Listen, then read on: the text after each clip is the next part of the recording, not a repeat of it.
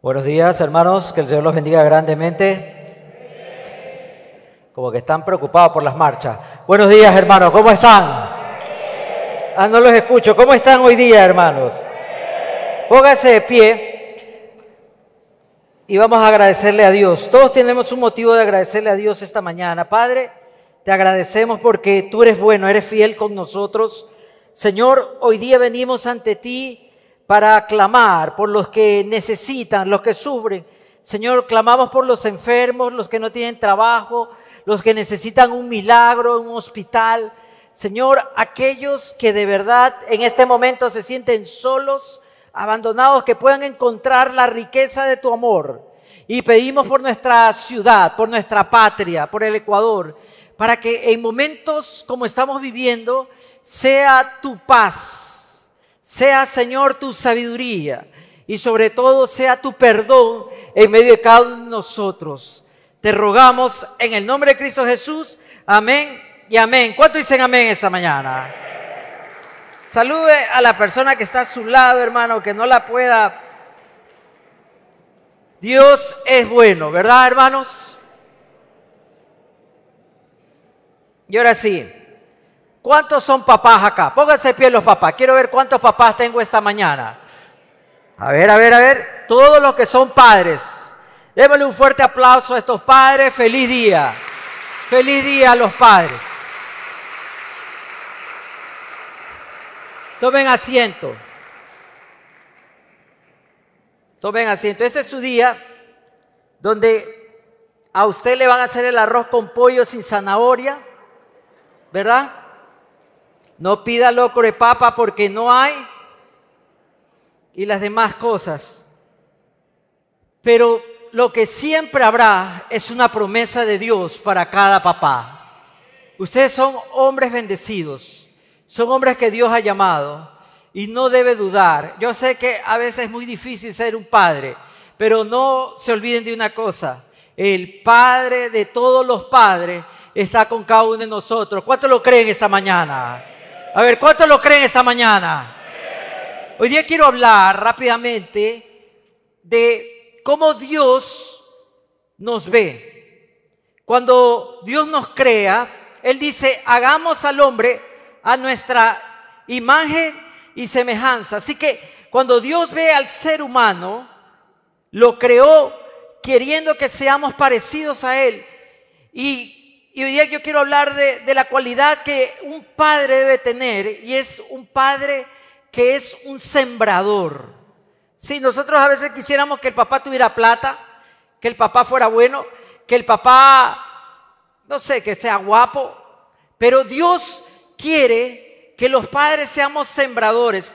Cuando yo pienso en un padre sembrador, yo creo que el más grande sembrador que ha existido es nuestro Dios porque Él sembró la semilla más valiosa, más importante, esa semilla que va a contagiar, va a cambiar, va a redimir, va a restaurar, va a rescatar por los siglos de los siglos. No importa las tormentas, las sequías, no importa la escasez, no importa el descuido humano, esa semilla seguirá perdurando y le hablo que sembró la vida de su propio Hijo, el Señor Jesús. Para que Jesús al morir, usted y yo pudiéramos acceder a esa semilla. Eso es en primer lugar. Y en segundo lugar, el Señor como buen sembrador buscó que esa semilla se multiplicase, porque el Señor nos dio una buena semilla que fructificase, que alcanzase que pudiese llegar a cualquier terreno donde alguien le diera un espacio. Y el Señor siempre nos enseña que esa buena semilla en una persona que la recibe siempre va a tener buenos frutos. Así que Dios nos pone a nosotros en ese lugar para que podamos pensar ¿Qué estoy sembrando? Hoy día que vivimos momentos convulsionados de mucha violencia, de inseguridad, de desencanto, desahogo, reclamos.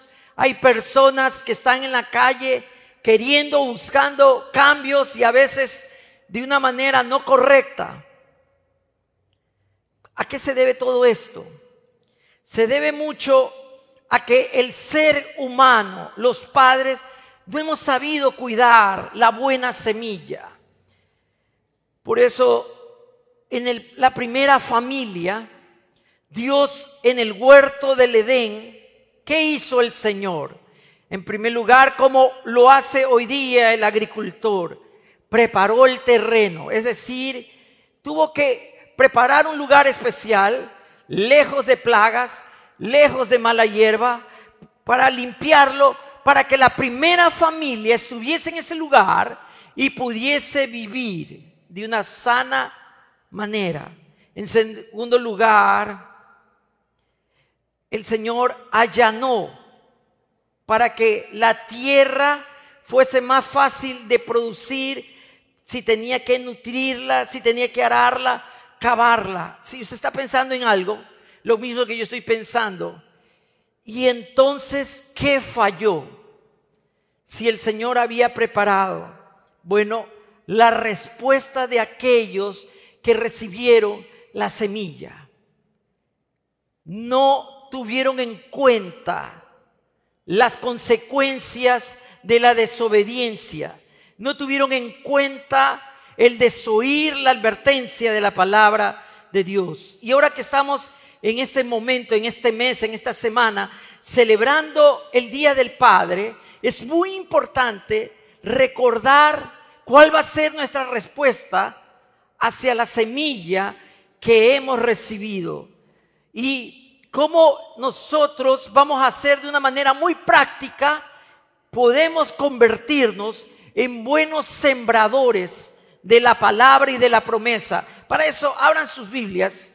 Voy a leer la nueva Biblia viviente en Efesios 6, del 1 y versos 3, 4. Hijos, obedezcan a sus padres, pues esto es lo que deben hacer los que pertenecen al Señor y miren, para que te vaya bien y disfrutes de una vida larga. Y en cuanto a ustedes padres, no hagan enojar a sus hijos, más bien edúquenlos como siempre en el Señor, con disciplina y consejos.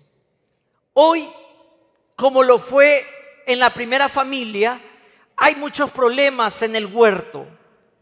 Hoy estamos inundados de gente que no tiene misericordia, gente que no tiene temor, gente que es muy violenta, que no le importa hacer daño, no le importa arrebatar, robar, no le importa nada, porque esas personas no han conocido lo que significa ser cuidados, ser amados por un padre.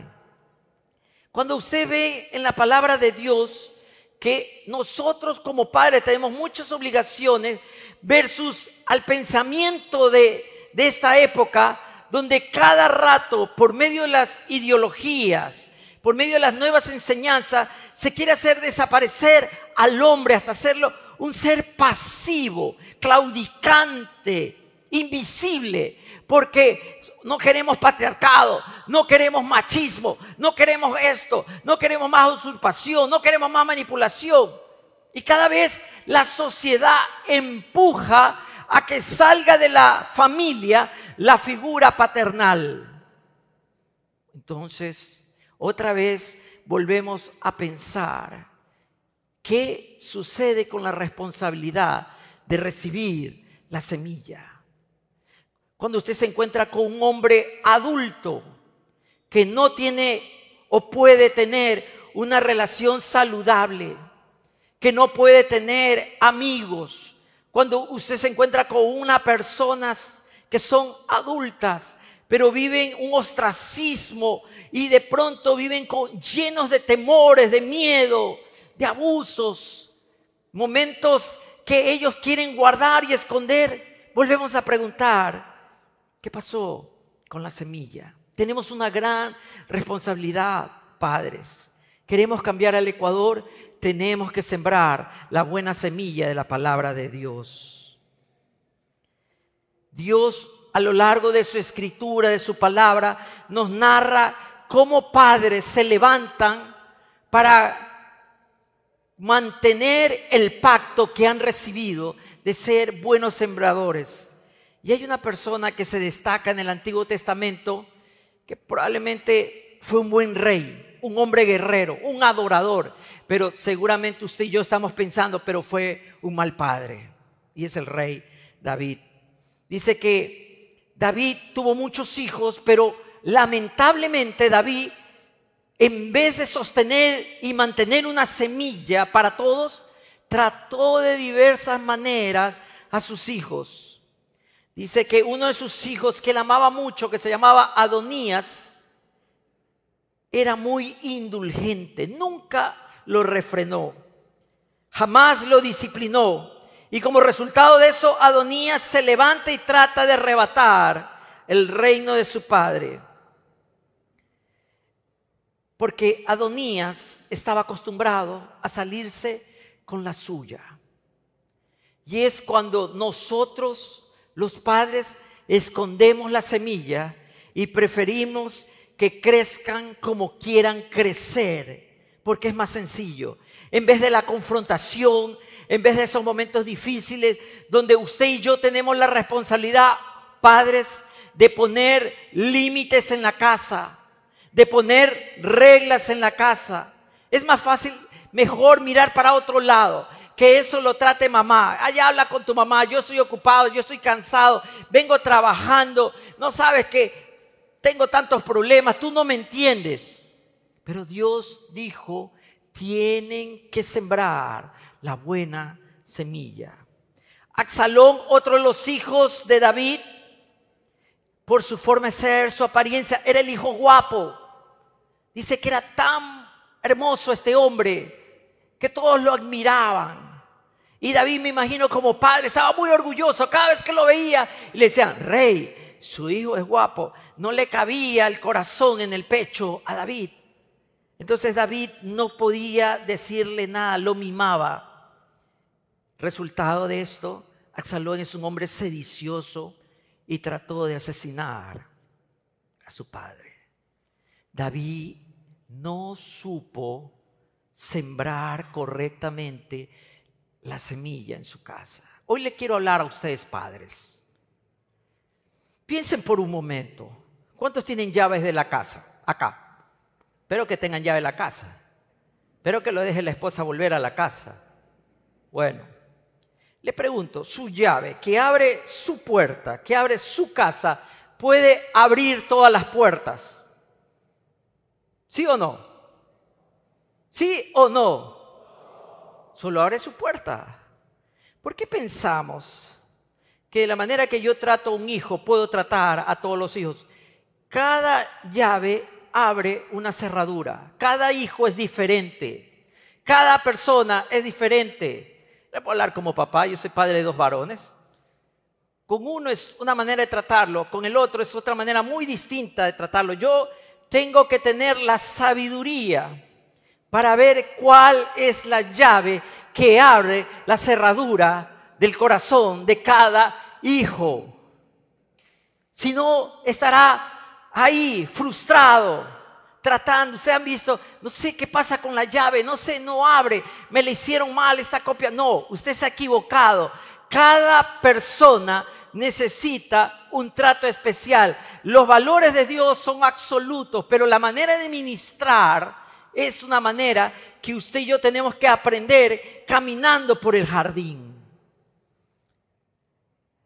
Y uno de los hijos, el último de, David, se llamó Salomón. Salomón nace de un pecado, pero Dios vio en el corazón de Salomón algo que le agradó. Y Dios le mostró a David, este es el hombre que quiero que herede el trono. David le deja un gran legado a su hijo. Aprende de los errores anteriores y él lo va, le va a hablar como un padre debe hablarle a sus hijos. Se puede leer 1 Reyes 2 del 1 al 3. dice, en los últimos momentos, estoy leyendo la Reina Valera contemporánea, en los últimos momentos de su vida, el rey David le recomendó a Salomón su hijo. Estaba agonizando David, estaba enfermo, estaba muy mayor. Bueno, parece que sí. Estoy por recorrer la senda de todos los mortales, según de Reyes 2, 1 al 3. Perdón, Primera de Reyes estoy. Mejor, porque ya saben que hay dos libros. Estoy por recorrer la senda de todos los mortales. Ánimo y pórtate como todo un hombre. David le está diciendo, estoy pronto a morir. Quiero que te animes y quiero que seas correcto como todo un hombre. La versión en el original dice que seas un hombre de Dios, un buen hombre. Cumple los mandamientos del Señor tu Dios, no te apartes de sus caminos, sigue sus sendas cumple con sus leyes y preceptos, tal como están escritos en la ley de Moisés, y así prosperarás en todo lo que hagas y en todo lo que emprendas.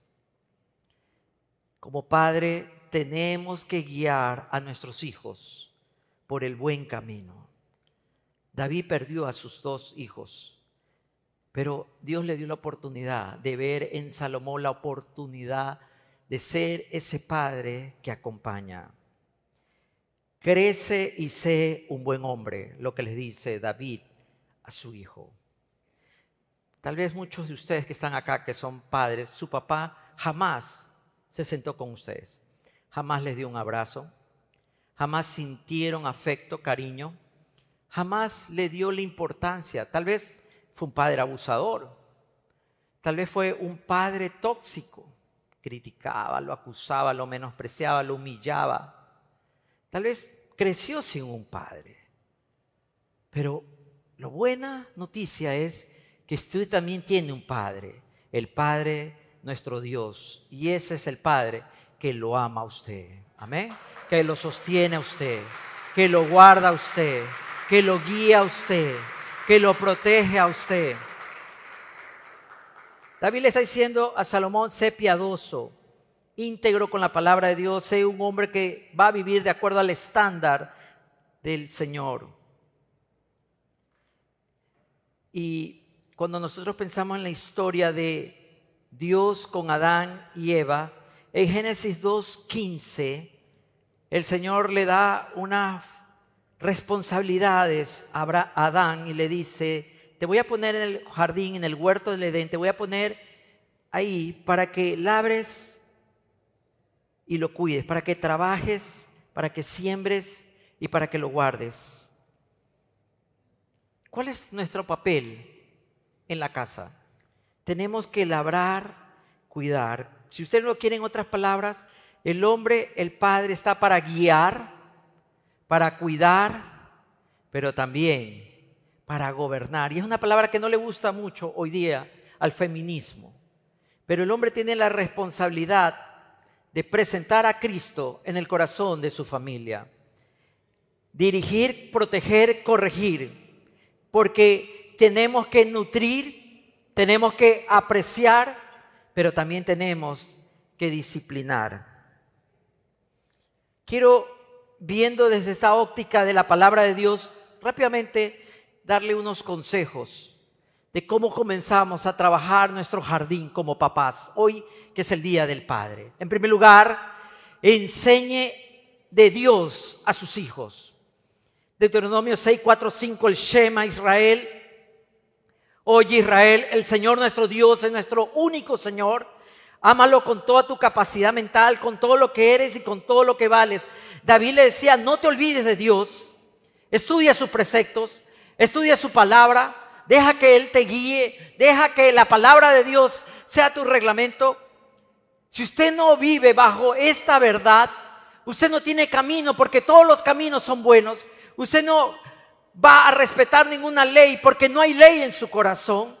Para usted le va a parecer todo bueno, pero la función de Dios fue decirle al hombre, enséñale a tus hijos que hay límites. El límite más grande que tenemos nosotros como seres humanos es la palabra de Dios. ¿Cuántos lo creen hoy día? Pero hoy se burlan de la palabra de Dios. Dicen un libro caduco, un libro muy conservador, arcaico.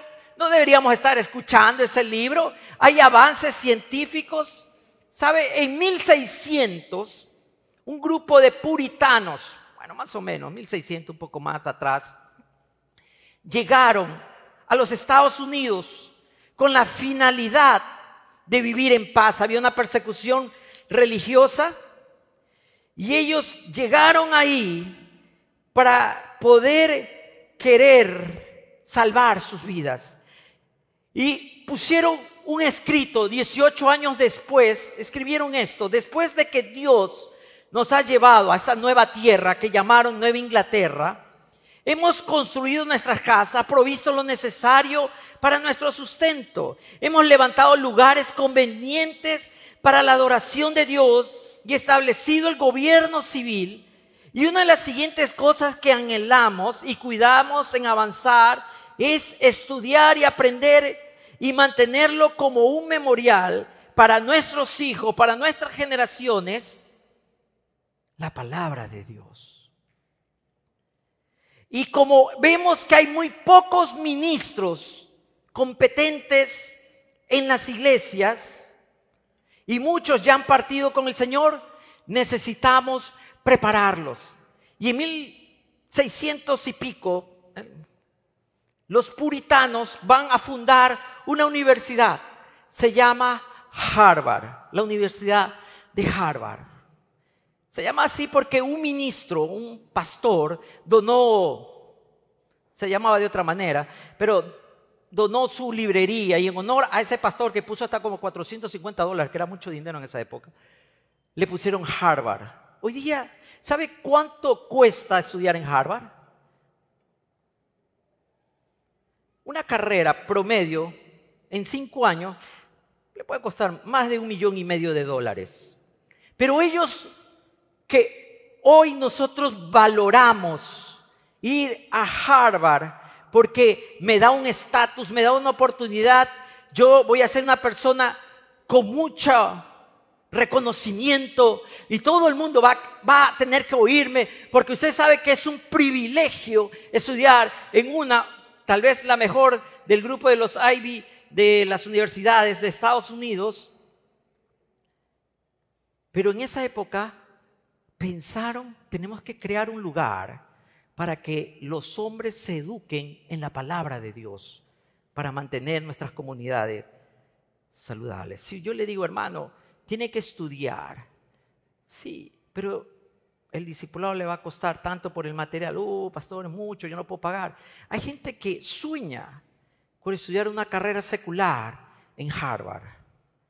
Un millón, dos millones de dólares probablemente. ¿Cuánto pagarías tú por estudiar la palabra de Dios? ¿Cuánto tú pagarías en este momento para que tus hijos tengan sembrado la palabra de Dios en tu corazón? ¿Cuánto, cuánto estás listo a pagar? Eso es lo que cuesta guardar el jardín del Señor. Yo no puedo dejar a mis hijos en manos de las redes sociales donde hay muchos predicadores que van a decir lo que quieren decir como padre, usted y yo tenemos la responsabilidad de guiar a nuestros hijos en la amonestación y la disciplina del Señor. Usted tiene que enseñarle quién es Dios. No el Dios que creen que existe, sino el Dios que se revela en la palabra de Él.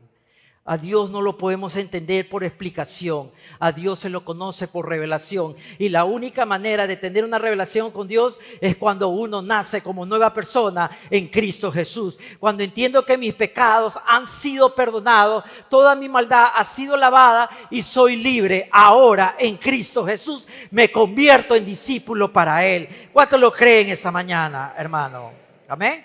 Entonces, cuando yo llego a ese momento, es que puedo conocer a Dios. En segundo lugar, si usted va a cuidar el jardín como padre, tiene que hablar de la obra de Jesús. Dice Juan 14, 9, Felipe, ya llevo mucho tiempo entre ustedes y todavía no me conoces. El que me ha visto a mí, también ha visto al Padre. ¿Cómo puedes decirme, déjame ver al Padre? La salvación es personal. Usted puede traer, y yo me encuentro a veces con muchos padres que traen al hijo a la iglesia. La cuestión no es traerlo a la iglesia, la iglesia no salva a nadie. Tenemos que traer a nuestros hijos a Cristo Jesús. Y usted no puede pedirle que la iglesia haga lo que usted no vive en su casa. Padres, no importa que aquí usted quiera que su hijo cambie si usted no está listo a cambiar. No importa, usted puede ponerlo y decirle que hable con este pastor, que hable con el otro pastor y después con el otro pastor y después hable con él. No va a pasar nada. Lo que va a pasar es cuando ese hijo, esa hija tiene un encuentro con Cristo Jesús y sus pecados son perdonados. Tenemos que enseñarles quién es Cristo Jesús. Amén. En tercer lugar, enséñele quién es el hombre. La naturaleza del pecado. El humanismo y el materialismo nos da una falsa esperanza, como vivieron aquellas personas en el siglo XX con el modernismo, que las ciencias iban a evolucionar, que las ciencias iban a acabar con las guerras, que el método científico iba a acabar con las enfermedades y ante la abundancia de conocimiento y tecnología, el hombre por fin iba a vivir en paz. Les pregunto, mis queridos y amados hermanos, en medio de una ciudad, bueno, nosotros no tanto, pero en medio de un país que está sitiado por huelgas, problemas, gente del gobierno, gente en contra del gobierno, les digo, ¿el hombre puede cambiar al hombre? ¿El hombre puede cambiar al hombre? ¿El dinero puede cambiar al hombre? Lo puede disfrazar, pero su naturaleza nunca va a cambiar. El pecado existe. La Biblia nos enseña que si nosotros no nos arrepentimos, iremos al infierno, porque no hay alguien que no haya pecado, porque todos están destituidos de la gloria de Dios, dice la palabra del Señor. Y no importa dónde estudió, el trabajo que tenga, usted tiene una condena. Si no se ha arrepentido, usted va a ir al infierno. Solo conociendo al Señor, uno puede cambiar, de verdad. No importa el tamaño de la Biblia, no me importa que usted se siente en la primera silla y no importa que usted venga a todas las reuniones de la iglesia. Si usted no cambia, hay un destino final y eterno para todos aquellos que menospreciaron la salvación que da Cristo Jesús. La naturaleza humana nos arrastra hacia la desobediencia, pero la naturaleza de Cristo nos lleva a la redención, al cambio, a la restauración, a la esperanza, a la verdad y a la libertad. ¿Cuánto dicen amén, hermanos? Usted tiene que hablarle a sus hijos de Dios, de Jesús, pero también del pecado. Tiene que decirle, sí, hoy día eres muy joven, hay muchas puertas que se abren, sí, hay muchas oportunidades. Ah, te puedes enamorar, lo ves tan hermoso ese chico, la ves tan hermosa esa chica, pero si esa persona no ama al Señor, tampoco te va a amar a ti. ¿Cuántos dicen amén, hermano? En cuarto lugar, tiene que hablarle de la salvación a sus hijos. Padres, nosotros hablamos de muchas cosas a nuestros hijos. Tengan una carrera, estudien, preparen, y eso es muy bueno. Educación es muy bueno. La educación es uno de los caminos para salir de la pobreza, correcto, yo lo creo. Pero si nosotros no le enseñamos a nuestros niños a reverenciar la palabra, jamás van a poder cambiar la inmoralidad que vivimos hoy por hoy. Si nosotros no le ponemos a ellos el conocimiento de que necesitan tomar una decisión. En 1 Timoteo 2.5 hay un solo Dios y un solo mediador entre Dios y los seres humanos, Jesucristo hombres, nosotros no vamos a lograr nada. Usted puede orar todas las veces que usted quiera como Job. Puede levantarse, hacer sacrificio, cuida a mis hijos, pero al momento del momento, Él tiene que tomar una decisión. No hay más hay una sola manera de convertirse en una persona que tiene la salvación y es abriendo el corazón. En quinto lugar, ustedes padres tenemos la obligación y la responsabilidad de cuidar, labrar la tierra, como por medio de la palabra de Dios. Hoy la palabra de Dios ha pasado a un segundo plano. No nos interesa porque estamos tan orgullosos que pensamos que yo no necesito quien me enseñe. Con tanta jactancia pensamos, ah, yo puedo leer la Biblia, no necesito que me guíe nadie, yo no necesito una iglesia. He hecho un lado todo lo que no me gusta y voy a aceptar lo que me gusta. Es como un niño malcriado que no quiere comer los vegetales y usted ha visto que comienza a sacar todos los vegetales del plato y solo se come la golosina. ¿Usted sabe lo que va a pasar con ese, esa persona que nace sin verduras? ¿Sabe lo que va a pasar, verdad? Va a ser una persona propensa siempre a tener enfermedades. Lo mismo sucede con un creyente que solamente toma cierta parte de la palabra de Dios. Padres, tenemos que enseñarle a nuestros hijos, a esta generación, amar la palabra de Dios. Todos fuimos sacudidos hace pocos días con esta noticia, ¿verdad? En Durán, un menor de edad, sicario, ha matado a más de 10 personas, delinquiendo, pagado, lo que sea. Un adolescente ha matado a más de 10 personas. A él no le interesa el valor de las personas. Me pregunto, ¿alguien le ha hablado del valor de la palabra de Dios? Padres, vivimos momentos peligrosos. Tenemos que cuidar el jardín, porque tarde que temprano vendrá la serpiente. Amén. Tenemos que enseñarles a nuestros hijos a conocer la verdad para que ellos también puedan hablar a otros de la verdad. Nos hemos convertido tan sobreprotectores que ahora decimos, es que Él está en su proceso. Dejémoslo, esperémoslo nomás. Sí, estamos siempre, no, que Él necesita su tiempo. Dejémoslo en su momento. Y, nos quejamos de la generación de cristal, porque nosotros no hemos querido que ellos sufran, que les pase algo, que padezcan. y hablando, ¿cuántas maestras tengo acá? Cuando un maestro o una maestra disciplina a un niño, los padres van, no digo golpear, digo disciplinar, amonestar, una tarea, algún castigo. Los padres van con toda la viada, con toda la energía y la fuerza. Respete a mi hijo, no se meta contra mi hijo. Hemos perdido el valor y hemos perdido el orden de la casa. Cuando los hijos gobiernan en la casa, hay anarquía. Cuando no hay una cabeza, hay anarquía. Si usted no me cree, mire el Ecuador, hermanos. Hay anarquía. Tenemos que enseñarles a ellos de buscar la palabra de Dios. Es la promesa eterna. Como el, el pobre y Lázaro, en esa parábola hermosa, el rico y Lázaro, perdón. El rico y Lázaro, el rico llega, va al infierno, es atormentado y le pide que por favor lo dejen salir para poder hablar a su familia. No, no puede salir. Bueno, envía a uno a los ángeles, envía a alguien. Yo no quiero que mi familia, yo no quiero que mis hermanos vengan a este lugar de tormento. Tienen a los profetas, tienen a la palabra, que escuchen eso. Hoy día le quiero decir, en su casa hay un profeta, en su casa hay un sacerdote, en su casa hay un pastor. Usted es el pastor de su casa, hermanos. Usted tiene que hablar de la palabra de Dios. No es mi responsabilidad. No es mi responsabilidad que su hijo atienda mi mensaje. Su responsabilidad es que usted sea el mensaje de Dios para ellos cada día de su vida. ¿Cuántos lo creen hoy día? Si no les enseñamos a ellos dónde radica el verdadero amor, el amor se va a quedar solamente en las emociones. Cuando están emocionados quieren hacer todo, pero cuando no tienen ganas, entonces no queremos hacer nada.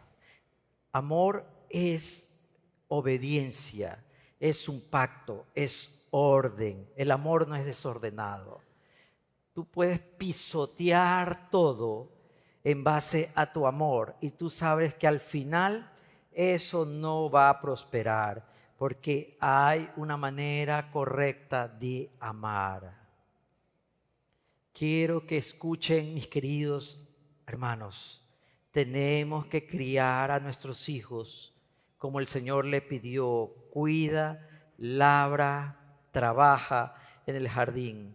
Nuestros hijos cuando reciben estas indicaciones van a sentir la aceptación del Padre ¿Cuántas personas no quieren venir a la iglesia porque saben que no tienen una relación con Dios? No se sienten cómodos, se sienten incómodos. Está, es la persona que está ahí, que está que suda, que mira para el otro, está contando las luces, está viendo que aire está prendido, está viendo que las personas pasan, porque se siente incómodo. No es su lugar, está solo contando el momento, a qué hora termina, a qué hora termina, ya vamos a salir, ya viene el encebollado, ya nos vamos. Pero les quiero decir, hermanos, nuestros hijos necesitan aceptación en la casa. En la casa hay reglas, pero en la casa también hay verdadero amor, hay protección, hay cuidado. Y cuando la familia se reúne en comunión, hay bendición. ¿Cuántos dicen amén, hermanos? En segundo lugar, los hijos necesitan aprobación. Yo me encuentro con muchas personas que critican mucho a sus hijos delante de personas extrañas, delante de otros, critican. Y está bien, hay que corregir a los muchachos, pero también a las muchachas también. Pero hay que darles un espacio para que ellos no se sientan avergonzados. No provoquéis a ira a vuestros hijos. Hay un momento para todos. Ellos tienen que sentir la aprobación. Necesitan la palabra de un padre que va a confirmar su identidad. Esa palabra de aprobación que David le dijo a Salomón, Dios estará contigo si tú te esfuerzas.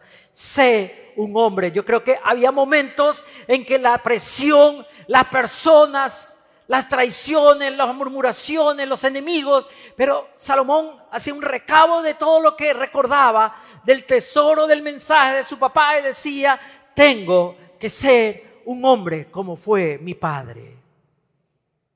Hoy día necesitamos sembrar, hermanos, como nunca, aprobación en el corazón de nuestros hijos para que no tengan que encontrar aprobación en una relación, aprobación detrás de un revólver, aprobación con el dinero, aprobación con la fama, aprobación haciendo algo malo. No necesitamos eso, nuestros hijos necesitan la aprobación de un padre para confirmar su identidad. En tercer lugar, un padre tiene que también poner en ese trabajo del jardín el afecto.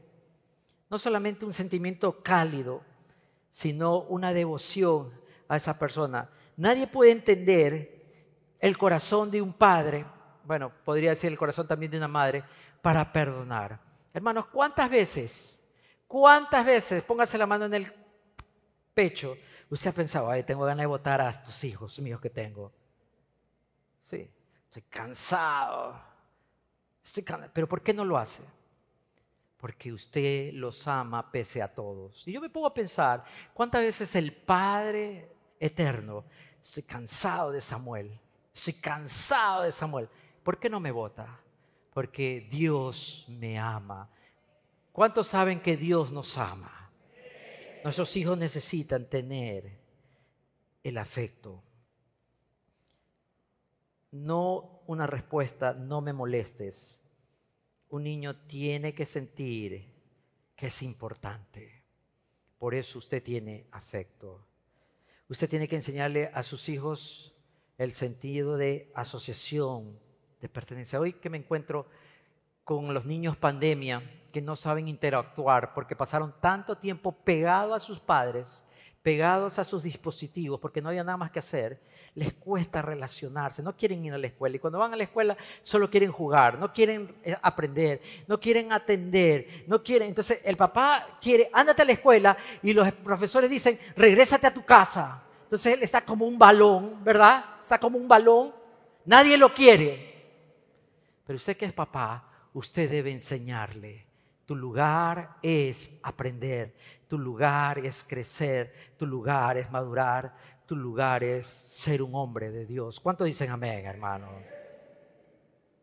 Y en último lugar, lo que no nos gusta es tenemos que sembrar la autoridad, un sentido de autoridad. Se ve que hay muchas personas que crecen y piensan que toda la vida puede ser lo que les da la gana. Y eso no es el orden de Dios. Yo solo puedo ver ahí una persona que no tuvo una figura paterna que le enrumbe y lo lleve. Si nosotros vamos a poner autoridad, en primer lugar usted tiene que corregir a sus hijos. ¿Usted se acuerda cómo mamá y papá con usted? movía la ceja y sabía, estoy frito. ¿Verdad? Tu mamá te quedaba mirando con esa mirada de ultra 7, tac, tú sabías, pasé a mejor vida, soy un muerto y no lo sé, ¿verdad? Pero hoy día los niños y las niñas golpean a sus padres, gritan, hacen berrinche, no quieren ir, no quiero hacerlo, no me gusta, eso es ya aburrido, ya vámonos. ¿Dónde está la corrección, hermanos? No podemos solo pasarnos castigando, hay que enseñar a nuestros hijos la manera correcta y amable de ser en la vida. Si usted su hijo hace algo, lo pone a limpiar y después lo reta, lo castiga porque limpió mal, la culpa es suya. Porque antes de hacer o poner a hacer algo a un hijo, tiene que primero enseñarle. Es la manera que Jesús hizo con sus discípulos. Él predicaba, él visitaba, él sanaba, él hablaba con la gente, él confrontaba a los adversarios y después vayan ustedes y hagan lo mismo. Es la manera correcta. El hijo va a sentir, usted es injusto, somos injustos cuando solo exigimos, y usted sabe muy bien lo que decimos, reglas sin relación producen rebelión. Tenemos que, en primer lugar, tener una comunicación, una relación. Tenemos que restaurar la comunicación en la casa. Su hijo necesita, antes que una disciplina, una guía. Tenemos que corregir a nuestros hijos. Sí, por supuesto. En segundo lugar, hermano, no ignore el mal comportamiento. No se haga el loco. No le eche la culpa a la mamá, no le eche la culpa a la suegra, no le eche la culpa a su mamá, no le eche la culpa a Barcelona, no le eche la culpa a nadie. Un niño grosero, obstinado, será un adulto grosero y obstinado. La Biblia es bien clara, dice que corrige a tu hijo. Cuando son niños podemos corregirlos. Tal vez usted dice, pero tengo hijos grandes, hijos adultos, hijos adolescentes. Bueno, hermano, hay maneras de que ellos poco a poco van a entender que en la casa hay reglas. Es bueno, en tercer lugar, es bueno darle protección, padres, especialmente los papás. ¿Cuántos papás tienen una hija acá? A ver, levánteme la mano, esos padres chochos que pronto le dirán suegro. A ver, levánteme la mano. Ya mis hijos están viendo quiénes levantaron la mano. Bueno, yo me encuentro mucho con muchos padres. Es que ella es la princesa, ella es que es mi chiquita, es que ella es todo, ella es los ojos, es que ella nunca se va a casar, todo el tiempo va a vivir con papá. Yo digo, está bien. Dele protección a sus hijos. Dele protección. Protección implica corrección no solape a sus hijos, padres. Usted tiene que protegerlos. Una persona tiene que aprender a escuchar y al hombre le toca decidir. Sí, los hijos son muy inteligentes y aprenden rápido, como usted le pregunta a uno de sus hijos, mira, ¿qué me pasó en el celular? No sé, no puedo entrar. Y el hijo viene, papá, papá, está, está bien en el celular, coge con la otra mano, sin ver su ta, ta, ta, ya está, toma. Así aprenden a manejarnos a nosotros los hijos. Así aprenden, hermanos. Siempre hay un hijo que es el más grande, que aguanta todos los garrotes. Es el experimento, como dice mi hijo, el mayor. Es el experimento. Pero el que viene atrás ve todos los problemas y dice, yo no voy a ser igual que el Gil de mi hermano. Yo voy a ser diferente. Yo voy a hacer las cosas. Veo que papá y mamá están cansados. No, ya estoy tranquilo, ya estoy estudiando. Ya arreglé el cuarto, ya está todo listo. ¿no? Ve que la mamá está brava, que sí, que no quieren comer en la calle, solo quieren comer en la calle, no quieren comer en la casa. Mami, yo sí quiero comer. A mí me gusta tu comida. Mami, me encanta ese plato cuando tú lo haces riquísimo. Usted tiene un hijo así, no se ría. Pero lo están manejando como un control también. Nuestros hijos tienen que tener un padre que tiene discernimiento para que no lo maneje tenemos la obligación de guardar y proteger el jardín. Los hombres tenemos que enseñarle a las hijas que no todos los hombres son buenos. Usted tiene que enseñarle a su hija el valor que tiene ella. para que no se enamore del primer rana que salta del estanque, sino que busque un príncipe. ¿Cuántos hombres dicen amén, hermano? Usted tiene que estar viendo cuando los lobos comienzan a visitar a su hija. No, que queremos invitarla al nexo, que somos de la iglesia. No, que yo quiero orar. Su hija tiene mucho potencial y ya le ve el colmillo al lobo, ¿verdad? Usted tiene que tener la sabiduría. Pero una niña que no se siente amada va a buscar afecto donde sea. Lo mismo sucede con un chico. Un chico que no se siente seguro va a conseguir a un general por novia. Va a caer en la dictadura, como algunos de ustedes que ya viven en esa dictadura, ¿verdad? Usted tiene que enseñarle el valor a ellos que no están para ser gobernados. El único que va a gobernar en la vida de su hijo y de su hija se llama Cristo Jesús. Señores, ¿cuántos dicen amén, hermano? Tiene que enseñarle el equilibrio del respeto. Ustedes, hombres, tenemos que proteger a nuestros hijos. Tenemos que enseñarles y cuidarlos, no asfixiarlos.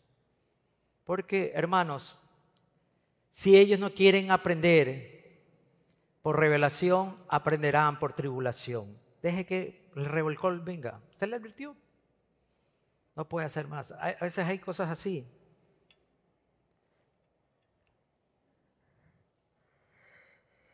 Usted tiene que tener en cuarto lugar, quiero terminar, en cuarto lugar, un momento especial para hacerle ver el error a sus hijos. Yo no puedo cambiar el florero cuando ya está hecho cuando está húmedo. Tengo que humedecerlo.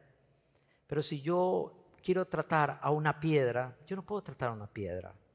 Si yo voy contra una piedra, me voy a estrellar contra una piedra. A veces un padre cuando ve que el hijo está enojado, se pone más bravo que él y quiere discutir y lo que sea. Usted no va a cambiar a la piedra. Usted tiene que humedecer a la piedra.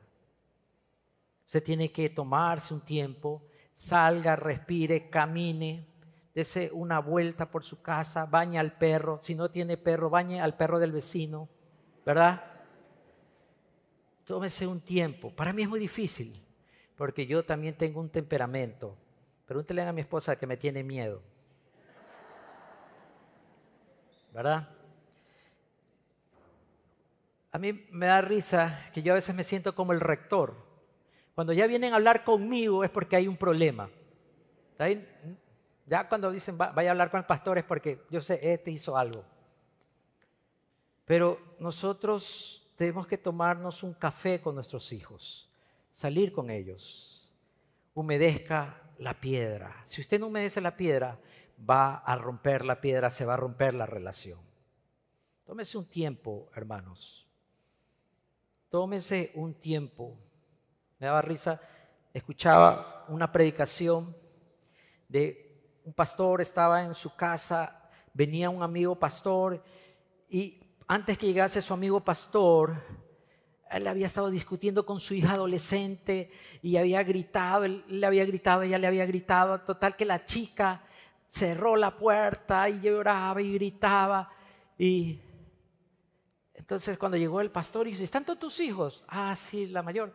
Y él fue espera, ya la voy a ver. Y sutil, ven, tienes que bajar. Pero no podía gritar porque estaba el amigo abajo. Tienes que bajar. Así que yo no sé, la chica bajó estaba con los brazos cruzados, bravísima, con una cara que podía deshacer el oro. Y todavía le dice, a ver, mijita, ore usted. Y ella comienza, Señor, te doy gracias porque aderezas mesas delante de mis enemigos. usted no quiere eso. Usted tiene que neutralizar. Usted tiene que neutralizar la ira. Usted tiene que neutralizar la contienda. Nos ha tocado ver casos de padres que no se hablan con los hijos por años. Nos ha tocado ver en muchos retiros, mucho dolor, mucha herida.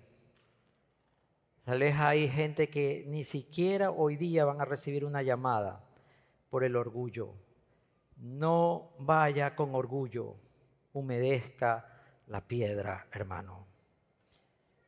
Cinco, lo último que quiero hablar hoy día para que podamos comer nuestro arroz con pollo sin zanahoria. Siempre sea accesible. Siempre sea accesible. Usted no es muy importante. ¿Sabe quién es importante en su casa? El Señor. Él es el importante. Él merece toda la gloria. Usted no es lo más importante. Siempre esté abierto en el tiempo que ellos pueden. Hay hijos que quieren conversar ahora, hay hijos que quieren hablar después. Usted siempre tenga el deseo de ser accesible. Hoy día que necesitamos sacerdotes en las calles, en las casas, hoy día que necesitamos hombres que sean verdaderos padres, quiero recordarles esa promesa de Malaquías que el Señor hará volver el corazón de los padres a los hijos y de los hijos a los padres. Si su hogar está partido, dividido, les quiero decir, el único que puede reconciliar las cosas se llama Cristo Jesús. Póngase de pie, por favor.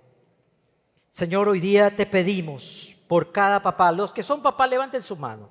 Señor, hoy día ayúdanos a ser cada día más parecido a ti, mejores.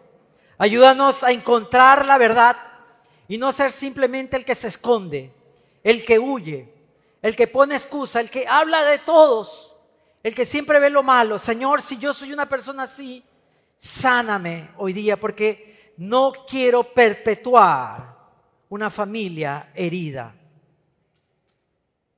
Yo no sé cuántos hombres se sienten solos hoy día. No tuvieron un buen papá. No tuvieron un padre. Hoy día quiero presentarles al verdadero Padre, Cristo. Abra su corazón, dile, Señor, te necesito. Yo nunca tuve el modelo de la paternidad.